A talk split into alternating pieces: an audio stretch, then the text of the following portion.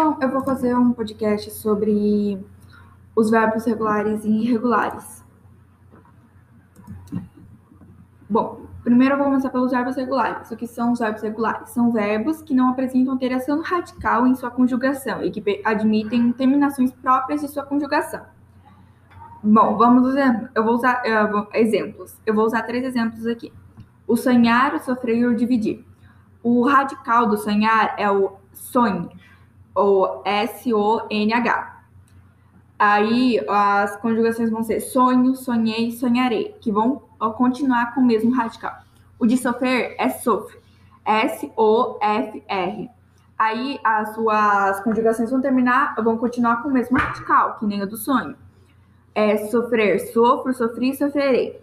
O dividir é o divide, que é o D-I-V-I-D.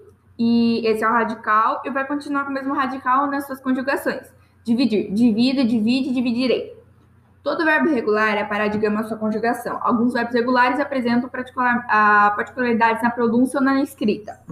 Esses verbos que apresentam uh, alterações no radical, o que, que acontece? O radical tem uma alteração na letra, só que na hora de pronunciar parece que é a mesma letra. Exemplo do agir. O ajo, ages, age, aja, ajamos. O que, que acontece? Mudou a letra, não é mais o G, é o J em alguns, como ajo, aja e ajamos, só que continua com a mesma pronúncia, a fonética continua a mesma. É... Uma dica para saber se o verbo é regular é conjugar no presente, no, per, uh, no presente e no, pre, uh, no perfeito do indicativo. Se o, verbo, se o verbo for regular, nessas duas formas, será regular em todas as demais.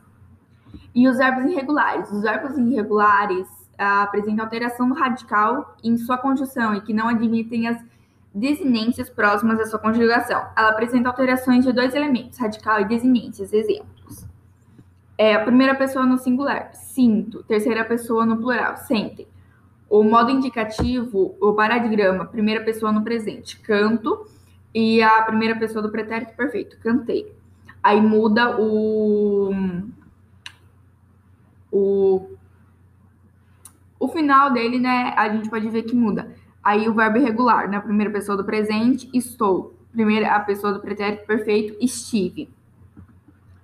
Uh, a forma irregular de um verbo pode se dar por dois motivos pela sua flexão não ser da forma correspondente ao paradigma, sendo assim a primeira pessoa do singular do presente do indicativo. Por exemplo, estar é irregular, estou. Terminação ou, diferente da primeira pessoa do singular do presente do indicativo no correspondente, uh, no correspondente do paradigma.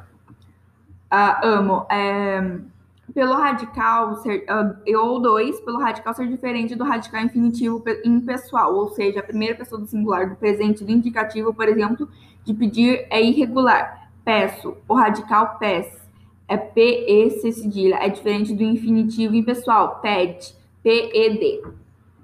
Aí tem essa diferença. Então, os regulares é o que mantém o mesmo radical e a parte final, e os regulares é o que não mantém o mesmo uh, radical ou não mantém a mesma parte final.